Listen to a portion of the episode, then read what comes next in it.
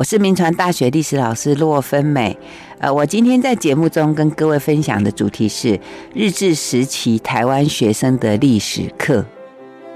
呃，我们常讲一句话说，教育是百年大计啊，真的是百年大计。所以，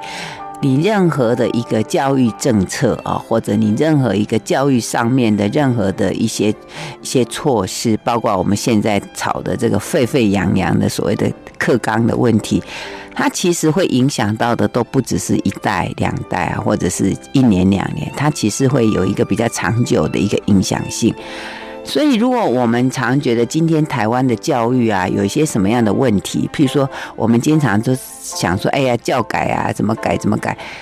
其实有时候哦，如果你没有追本溯源，就说这个教育是怎么长出来，台湾的教育是怎么长出来。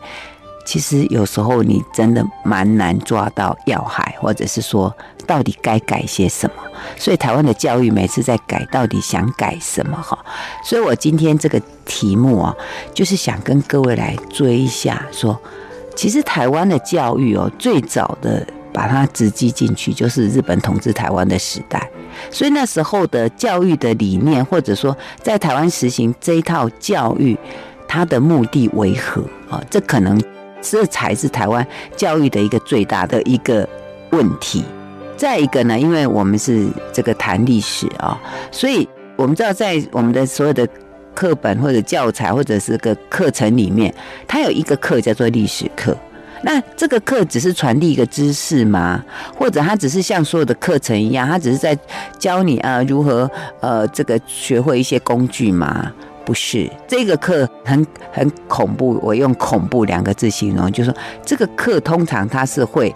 很有，就是跟当代的这个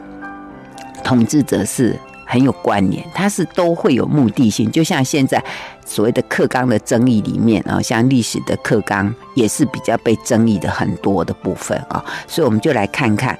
日治时期台湾学生的历史课到底在教什么。呃，我们到今天为止哈，我想很多就是在日治时期出生的一些台湾的阿公阿妈哈，他们都很轻易，动不动就会讲说我是日本人。那当然，他这样讲，其实就是因为那个时代他他接收到的一些教育里面如此的告诉他啊，那到底是怎么说哦？所以我们就来看一下，就是说日本。时期他怎么在台湾施行教育啊？那说到这个教育制度，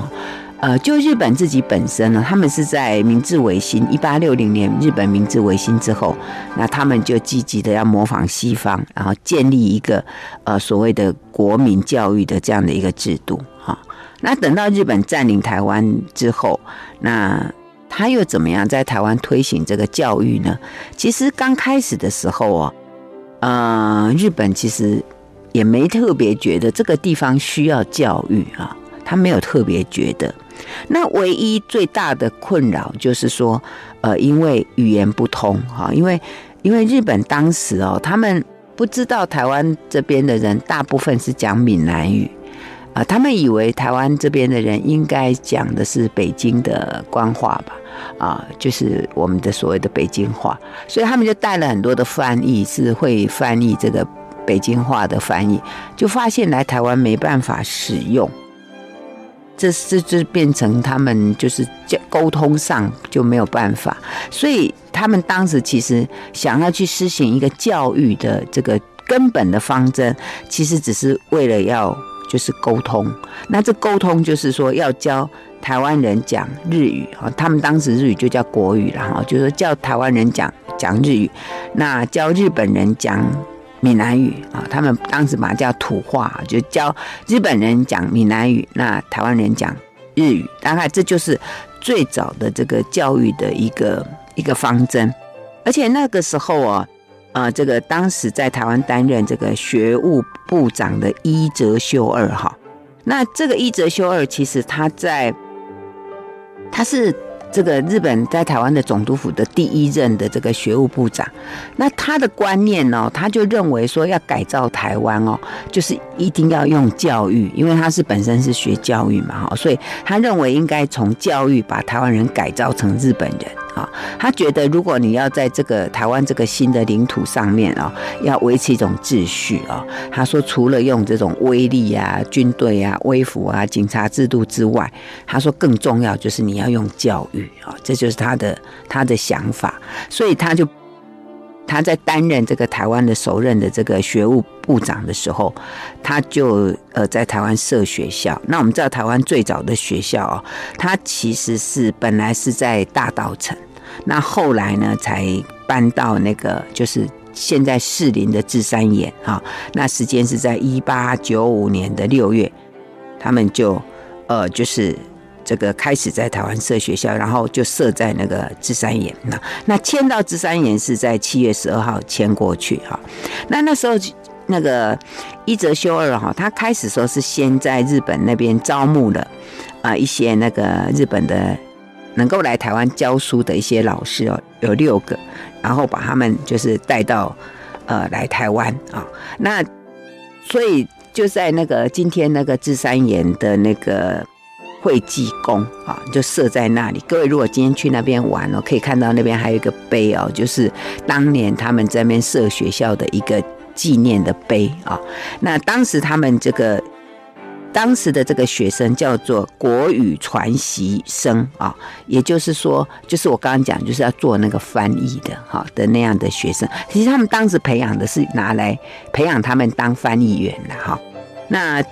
所以。芝山岩那个地方就被称为全台湾教育的发祥地啊，那其实就是日本在当时的一个状态啊。那那时候大概总共招生二十一人，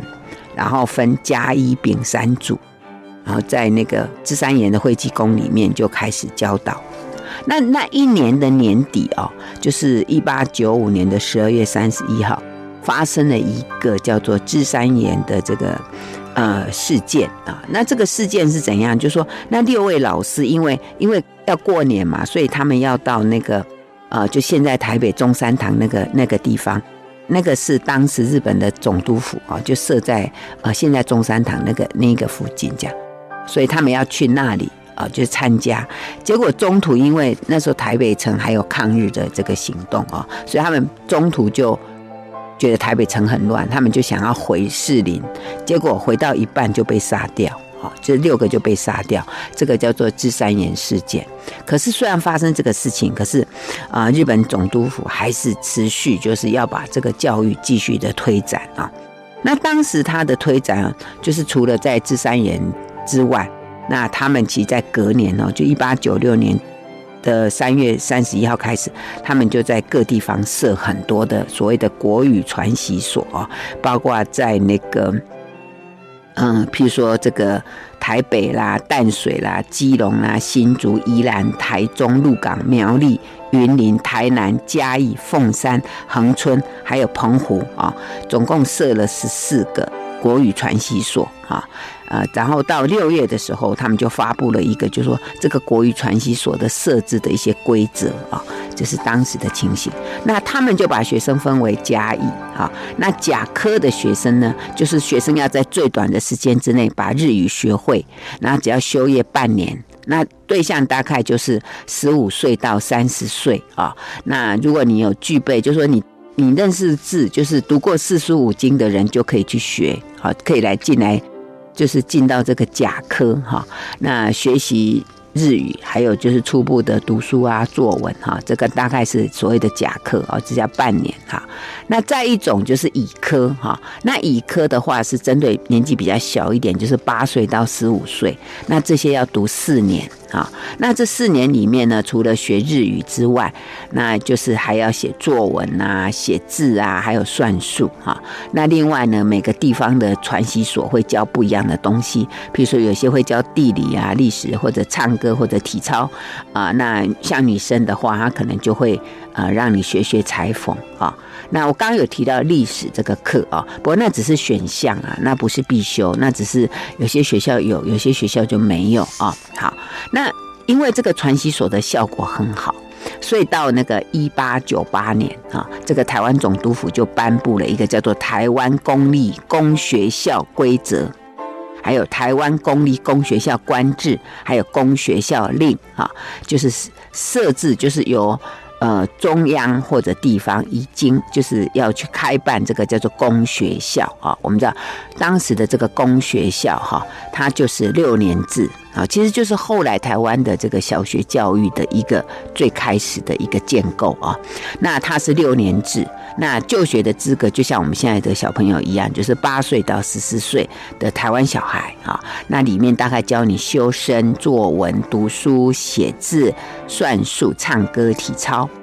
那他的这个教学目的是什么啊？他的教学目的就是说，要教台湾的小孩，哎，你要有道德的教育，还有教你一些实用的东西啊，还有培养你的国民性格。当然，最重要要精通日语。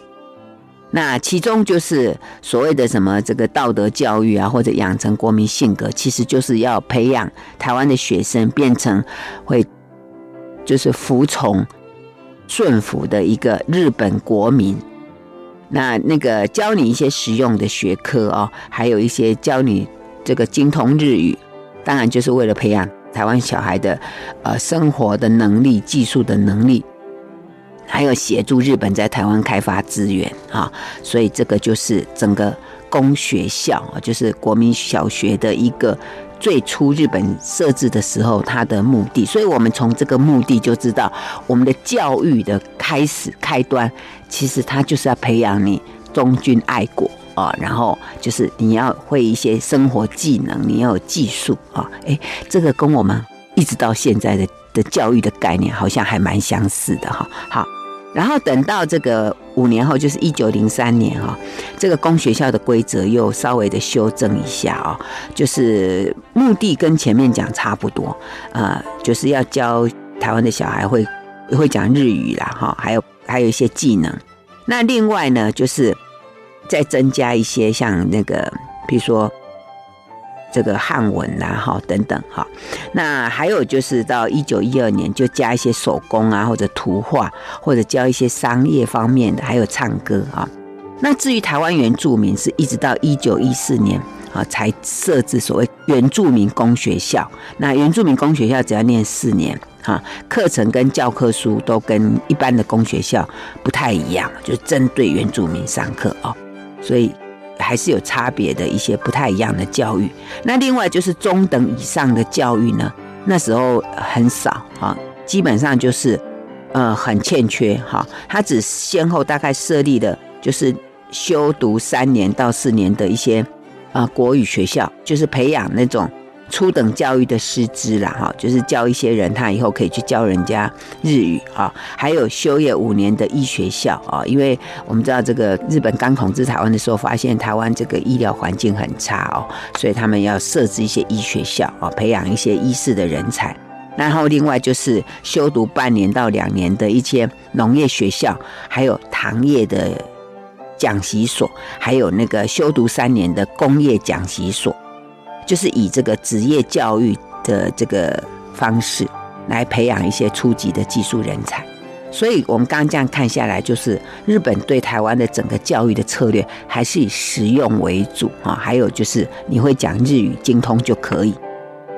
那至于日本来台湾的小孩，他们就另外设小学校、中学校。那日本在台湾的小孩，他们在小学校、中学校里面，他们读的东西跟在日本的国内差不多啊。那另外呢，他们还有帮这个日本在台湾的小孩设立这个工商职业学校，还有医学校，医学校附设这个医学专门部，这是只有日本人才可以读哈。所以这个时期啊。我们这样听下来就知道，就是台湾的小孩接受的教育跟日本的小孩接受的教育是不同的，所以所谓的差别教育嘛。所以我们知道，日本对台湾人教育的唯一的目的，其实就是让你日语普及就好了。好，可是等到了第一次世界大战发生，哈，就是一九一四年。那那时候，台湾的士绅就是以林献堂为首哦，那他们就受到这个日本方面影响，因为这些人他们已经有一些日语方面的能力了，所以他们可以跟日本人沟通，甚至有到日本去啊。那时候日本有一个政党叫做自由党啊，这是日本的第一个政党。那当他的这个创立者叫做板垣退助哈，呃，他就跟林献堂有交流，所以林献堂曾经邀请他到台湾来访问两次，那宣扬一种就是平权的观念啊，呃，这个板垣退助啊，他认为说，呃，台湾是殖民地，但是呢，不管是殖民地里面的日本在就是台湾人，或者是日本人，他觉得应该要受平等的权利，哈，所以当时就在一九一四年的十月二十日呢，他们就成立了台湾同化会。那这个台湾同化会，当时像蒋渭水啊，他们就号集很多那个医学校的学生，就一起组合。那当然这个事情让日本的在台湾的总督府非常的震惊，所以两个月后就把他们解散掉。可是虽然解散了，但是。呃，台湾的士绅的这个运动还是更加扩大。他们认为要争取这个台湾人的教育权，哈，然后所以在这些士绅的请愿还有捐资之下，他们就在一九一五年的就成立了一个四年制的一个公立学校，也就是台中台中中学校，也就是今天的台中一中哦。所以我们知道这个台中一中的这个创校，其实它是。非常在整个台湾的这个发展里面，它是非常的具有指标性的一个意义啊。因为日本在台湾设学校，他们都是就是最主要是设立给日本在台湾的小孩读的啊，所以所有的一中就是公学校的一中都是给日本人读的，然后台湾人只能最多少数可以去读一中啦，可大部分都只能从读二中。不管在台北啊、台中啊、台南都是一样，可是只有这个台中哦，台北我们现在的建国中学以前日本人读的，那台南一中也是以前日本人读的啊。可是只有这个台中一中这个学校，它是给台湾人读啊，因为当时台湾的师生觉得我自己出钱来可以吧，哈，所以那时候包括那个。呃，各地的富豪啦，像鹿港的辜家啦、板桥林家啦、基隆严家啦、高雄陈家，他们都有出钱。可是你知道吗？出钱，他们他们提出申请，可是日本人还是就是不愿意通过这个申请案。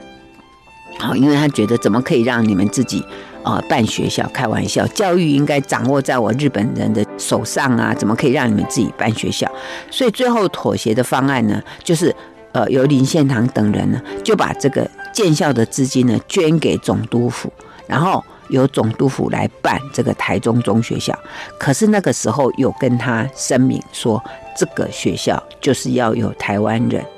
就是要给台湾人读的。好，呃，所以这个是一个，我想就是当时的台湾士绅呢，他们的脑袋里面已经有开启了一个很强烈的意识哦。好，那另外我们知道那时候因为。呃，很多的台湾的子弟哦，因为没有办法在台湾读书，因为资源很少，学校很少，好的学校都给日本人读，所以很多台湾的小孩反而被送到日本去读书。那他们到日本之后呢，他们就受到当时在中国。方面的一些革命成功的激励哈，而且接触到很多世界新的思想，像美国总统威尔逊啊，他所提倡的什么民族自觉主义啦，还有日本那边的什么民族主义啦、自由主义啦，哈，所以那时候台湾在东京的留学生呢，他们就开始在那边要争取台湾人民的权益啊，像一九一七年林献堂就在东京集结了数十名的留学生。那就提出说，一定要把台湾总督府所拥有的这个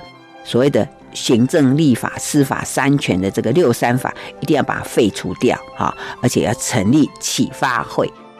启发就是开启我们大家脑袋哦，就启发哦，叫启发会。林献堂是当会长。那我们知道这个当时的六三法，就是说，因为当时日本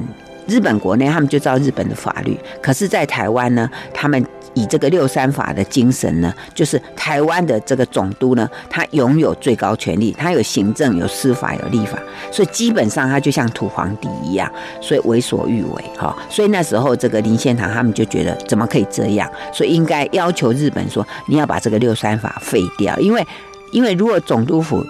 你的素质很差，那台湾的老百姓那就会受到一些很偏差的一个待遇啊。OK，好，我们先谈到这里，休息一下，广告过后再回到九八新闻台九八讲堂。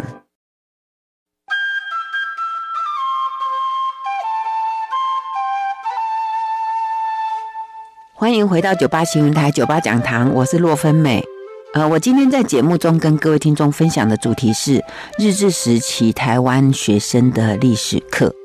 那我们我刚一开始节目的时候，我提到说，教育是百年大计。所以台湾的教育呢，其实就是在日治时期所建构的。我们经常在喊要教改，要改什么？其实我们应该追本溯源，就是台湾教育的问题。台湾教育的问题就是说，当年日本人他在设计台湾的教育的时候，他其实没有要培养你当什么高深的、什么了不起的人才，他也没有要让你有什么独立思考的能力，他其实就是要培养你。第一个很简单。就是一个沟通的能力，就是你只要会讲日语啊，听得懂他们在讲什么就可以了。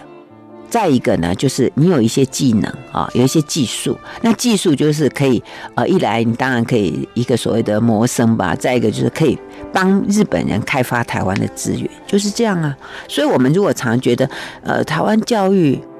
是不是缺了点什么？我倒觉得就是少了一种培养所谓独立思考，或者培养一个思考能力，因为我们的教育好像没有要做这些事。其实从日本人的时候，他就是这样子在台湾设计这个教育哦，所以我们要去探索一下日本的教育的一个状态。那另外就是说，呃，为什么要强调历史课？因为历史它是建构你一个国家认同，所以当年日本人的历史课，他如何去建构哦？那我刚刚在前一段这样讲下来，各位有没有发现一个问题？因为我讲到林献堂这些人，然后他们开始哦会去呃强调，就是对日本做一些抗议，觉得他们怎么可以这样子对台湾施行了很多这个不太合理的一些制度？为什么？因为日本一开始他施行了日语教育，OK，所以台湾的小孩慢慢慢慢慢被教，从一八九五年哈一直到。一九一四一五一六，哎，这已经将近要二十年了嘞。那这二十年里面，一个小孩大概也长大了，然后他日语也通了。那尤其是因为在台湾没有太多的学校可以读，所以很多有办法的家庭就会把孩子送到日本。那到了日本，他又接触到不管是当时在中国方面的一些。呃，革命思想，再一个就是世界的潮流，而且更重要的是，因为这些孩子脑袋里面，他们脑袋里面所想的认同，他们还是认同所谓的这个当年的中国汉人的这个思想。因为日本还没有施行历史课哦，我刚刚讲下来还没有哦，所以他会日文了，但是呢，他还没有被洗脑，他还没有被变成日本人啊，这就是问题哈。所以到一九一八年哦，六月哈。其实这时候日本因为刚开始统治时候，他们有点不太知道怎么统治，然后慢慢慢慢慢，当时到了那个明石元二郎，就是最后一任武官的时候，他就提出了一个叫做同化主义，他认为说这个在台湾呢，应该要把台湾人变成日本人。那我们通常都觉得同化主义是在他后面的这个田健治郎所提出的，其实不是，是这个明石元二郎。哈，那这个明石元二郎在台湾前后才一年多，但是他他在台湾说真的啦，如果以当时的日本的这些官员来讲，他算是在台湾做很多事情，所以他最后连死了，他都说他要埋在台湾。好，所以他的那个鸟居啊，就在今天台北林森公园那边有一个，他当年就埋葬在那边。那现在他的鸟居还在，但是他的墓已经被迁到三芝去了哈。所以这就是明史元二啦。那他是第一个喊出说要在台湾实行同化政策的。所以等到他来台湾，这是就任之后呢，他就颁布了第一次的台湾教育令。那这个教育令共分为六章三十二条，还有负责。那就是各级的教育机构哈，大概台湾的各级教育机构就是这时候就建立起来。之前我们说有实行什么什么的这个这个公学校令啊，甚至一些教育那个都没有太多的这个法律上的严谨的一个制定。那这是第一次的这个台湾教育令啊，然后他开宗明义啊，就说这一个教育令是为在台湾的台湾人的教育的一个依据。就所有台湾教育就由这个教育令来施行啊，那这里面就确定了，就公学校修业年限是六年，好，所以只要六足岁你就要入学，然后中学校就改为叫做高等普通学校，然后加设一个一年制的师范科，就是来培养公学校的师资啊。那你要读师范科的话，入学资格就是你公学校毕业哈，或者同等学历，你就可以入学哈。那这个就说你要你要在整个当时的这个。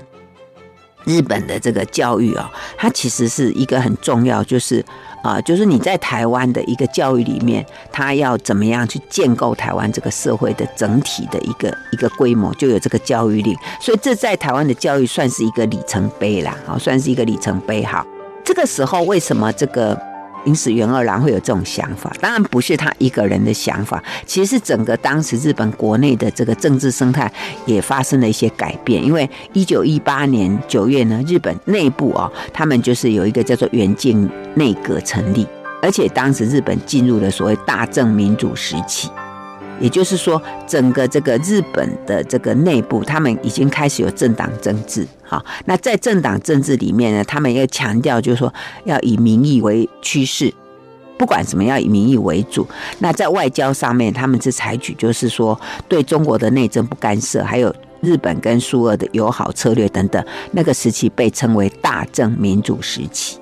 那也因为日本内部他们已经开始有这样的一个一个改变，所以他们对台湾的策略也开始改变。所以在明史元二郎之后，哈，他们就派出了第一任文官总督，叫做田健治郎啊。那他们当时就是已经就是谈好，就是在台湾的一个统治，就是以同化政策为主，也就是所谓的日本内地延长。呃，这个开始时期的目的就是要把台湾人民变成日本人。因为在之前日本统治台湾的时候，他们是把它区隔，就是台湾人就台湾人，日本人是日本人，他们是不可以混在一起。所以教育也好，或者是日常生活的所有的一些策略都把它分开。可这时候日本发现不行这样啊，因为你在分开了以后，产生台湾人的意识，尤其你又教育他了，又给他懂日语了，很多的意识就出来了。好，所以这时候他们要在教育里面再深化，所以。在一九二二年的时候，又颁布了一个新台湾教育令，然后在这里面呢，就正式的宣布，就是差别教育这个部分，把它尽量把它取消掉，就是让日本人跟台湾人一起来读书啊，他们叫做共学啦哈。那到底共学到什么地步？我们等一下可以来讨论啊。好，那他就是说，在这个制度底下呢，他们就设立了一个。所谓的七年制的高等学校一所，哈，还有呢，就是原来的这个实业专门学校呢，就改为三年制的，像高等农林啦、商业啦、工业学校，还有一个就是四年制的那个医学专门学校，专门收这些中学毕业生等等，这就是后来的七年制的高等学校，就是后来的台北帝国大学，也就是后来的台大，所以这个时候。很重要的一点哦，他教育的改变里面，这时候开始，他为了要进行这个童话的理想，他就让台湾的学生来上历史课。可是上的是什么历史课呢？就是日本历史，因为之前我们也。有谈到说历史，那都是一个选修，没有特别特别要，而且大部分都不教。可是，一九二二年开始啊，历史课就变成公学校的一个教学科目。所以这里面我们就来玩味一下，他们的历史课在教些什么？他们的这个历史课所用的这个教科书哈，就是由台湾总督府的文教局所编写啊。好，台湾的小孩读的历史课是由台湾总督府的文教局所编写，那日本小孩读的才是日本内部的教育部去编啊，所以这个课名叫做公学校用日本历史，哈，那分上下卷啊，那主要是编在公学校五六年级的课程里面，那在这个里面呢，他们就刻意去去除台湾人民过去的一些中国历史的概念，就是教你日本历史。啊，这个历史怎么教呢？好，我们先谈到这里，休息一下，马上回来。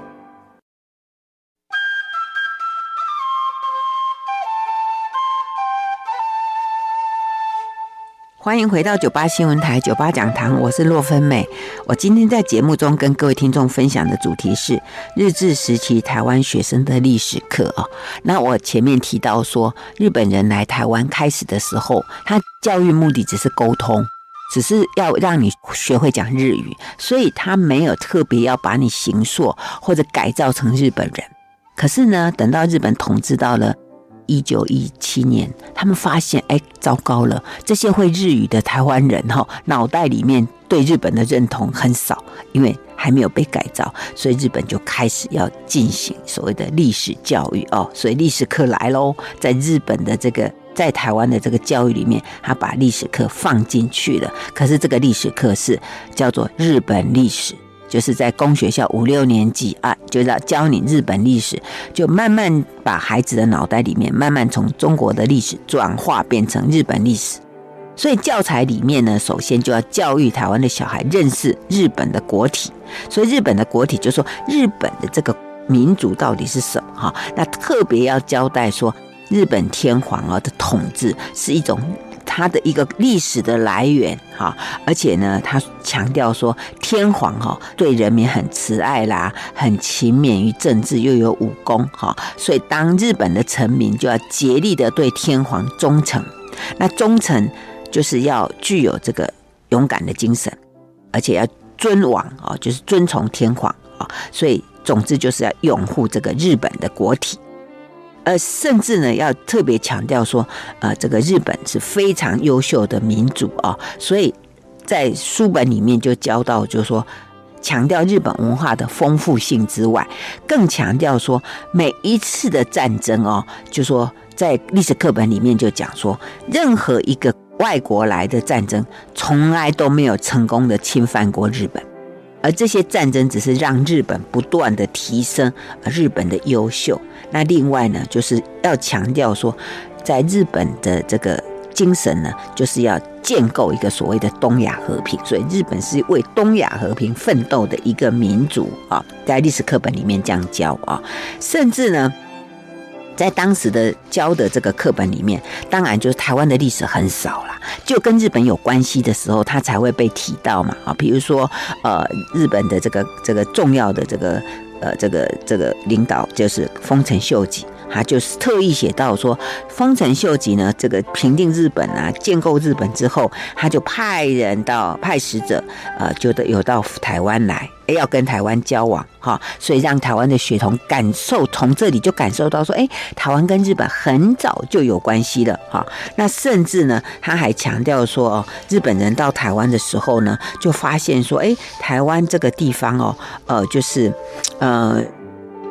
发现说，哎，台湾这个地方哦，呃，就是开始说，其实还蛮蛮蛮荒的。日本人来统治说，哎，台湾才慢慢的好起来。那甚至呢，谈到这个明治天皇的时候，就提到我们都听过的那个牡丹社事件，然后就说哦，这个台湾呢，它为什么会？变成日本的一部分呢，是因为日本努力苦心的经营哈，甚至呢，呃，后来在这个我们知道，像马关条约签订之后，日本人呃来来台湾割让给日本之后，这个北白川宫能久亲王还前来平定，甚至还在台湾病倒了哈，所以要台湾人民感念这个日本天皇的恩泽，所以在这样的一个历史观里面，台湾历史就逐渐变成日本发展的一部分。那我们知道呢，中国跟日本发生过这个所谓的战争，对不对？那这个战争的历史哦，就中日战争的历史这一段，两边的解释就不太一样。像日本的历史里面，他就讲到说，九一八事件，一九三一年的九一八事件是中日战争的开始，可是。在我们以前读过的这个中华民国历史里面呢，都是说一九三七年的卢沟桥事变才是中日战争的开始。哎，这时间上有一点落差。可是因为台湾当时是在日本统治底下，所以台湾人的脑袋里面他是接收日本的这一套啊这个历史的观念哈。所以在这个中日战争开始之后呢，那日本就觉得哇，这个教育更重要。所以从一九三三年开始呢，他们就把日本历史就改成。国史，国家的国，历史的史叫国史，就是说，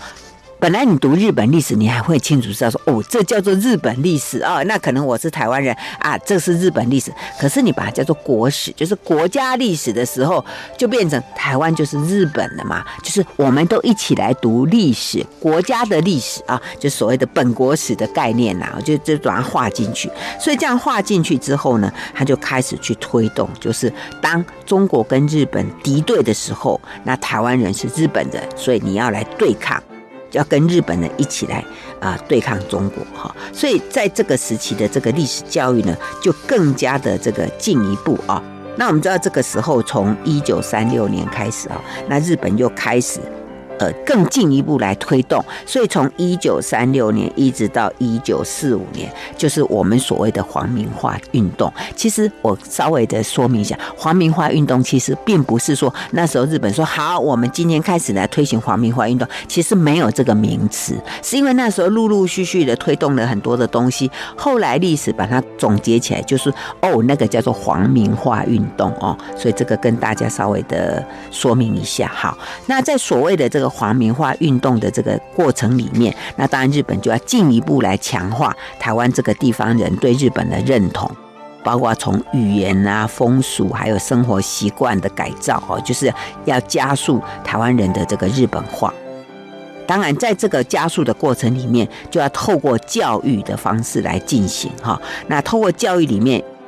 一个就是哎，让台湾人感觉说，哎，我好像变成日本人那种。从教育里面去改造它，那再一个呢，他就把这个战争，中日战争解释成叫做圣战，好，所以呢，为了要求得这个东亚的和平，所以呢，台湾人要跟日本人一起来共同的努力，哈，然后呢，因为战争的感觉里面，哎，就让孩子在学读的时候就感觉，哎，好像这个国史，好像这个日本教的这个历史，就国家历史，哎，好像。很亲切，因为好像就在教我现在的所需要的那样的东西啊！而且呢，在这个课本里面呢，就刻意会营造，特别会强调一些东西，譬如说讲到神社，哈，他就强调说这个神社哦，就是依据天皇的意思建立的，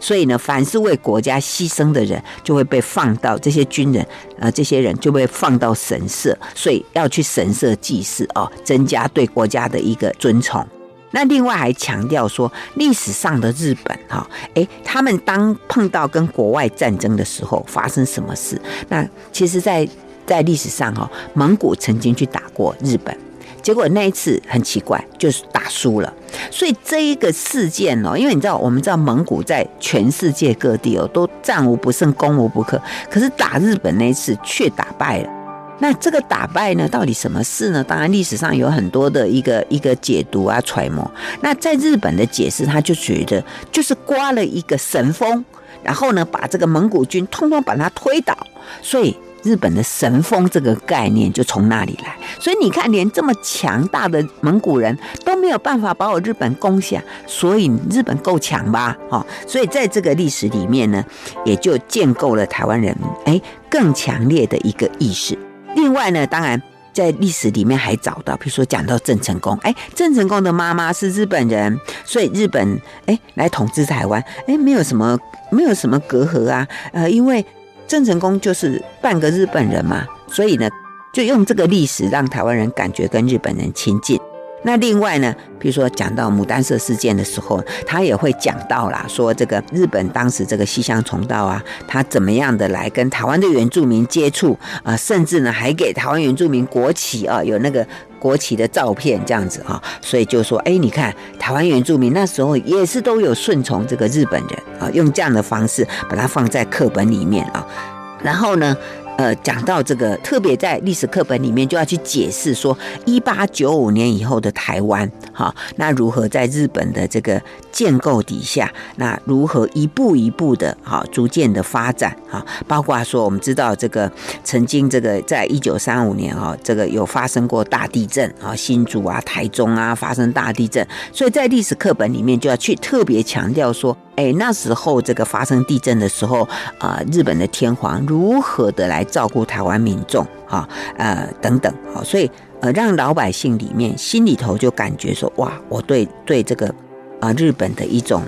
一种认同哈。那甚至呢，等到这个战争开始发展，一直到一九四四年，那更强调就是那时候有把。历史课有一个叫初等科国史啊，初等科国史。那因为这时候已经是中日战争的尾巴了。如果我们从后面历史看去，其实他一九四五年就投降，所以一九四四年已经是尾巴，是到战争最末最末的时候，那时候最紧张。所以如何更加的要在历史课本里面去强化啊那时候的整个日本意识，所以日本历史里面就不断的强调一种大日本是神国。是有神国特质，是受神所庇佑的哈，而且呢，就说这个战争呢，它其实为了东亚共荣圈，是要建构东亚的新秩序哈，所以你就发现说，哎，这个战，这个随着这个课程的进行啊，随着战争的进行，随着日本的这样的一个教化里面，就发现，哎，台湾人的脑袋里面，在这个教育底下，哎，慢慢慢慢慢慢，它就消融，就是融入了这个。日本所建构的一个所谓的，就是所有的一切都是为大东亚战争而建立的一个一个日本是一个神国的一个概念，所以作为一个日本人是如何的骄傲又是光荣的。所以有没有发现，那时候到到这个末期的时候哦，就是台湾的人也参加了这个日本的战争，然后呢跟着日本去打仗，就是参加了这个所谓的圣战的感觉啊。那讲这一段历史哦，身为历史老师的我，我经常会问学生一个问题：我说，你觉得来学校，学校到底是要把你教聪明，还是要把你教笨呢？啊，因为因为当一个统治者，他把他的手伸入到教科书里面，然后去建构一个一个他所想要给你的一个历史的架构的时候，那我们所有的小孩在接受这种历史课，我们就就会。不知不觉的就被那样的一个统治者所建构的一个历史课本把它给带走了，对不对？好，所以那真实的历史到底在哪里？如果不是在历史课本，那应该在哪里？哈，所以我想面对历史课。我想，我们应该多很多的讨论。我我我还是主张一件事：历史课是要把大家教聪明的，不是为了把大家教笨的。所以历史不应该用一个框框把小孩子框住，而是我们应该从历史里面去提高我们的一种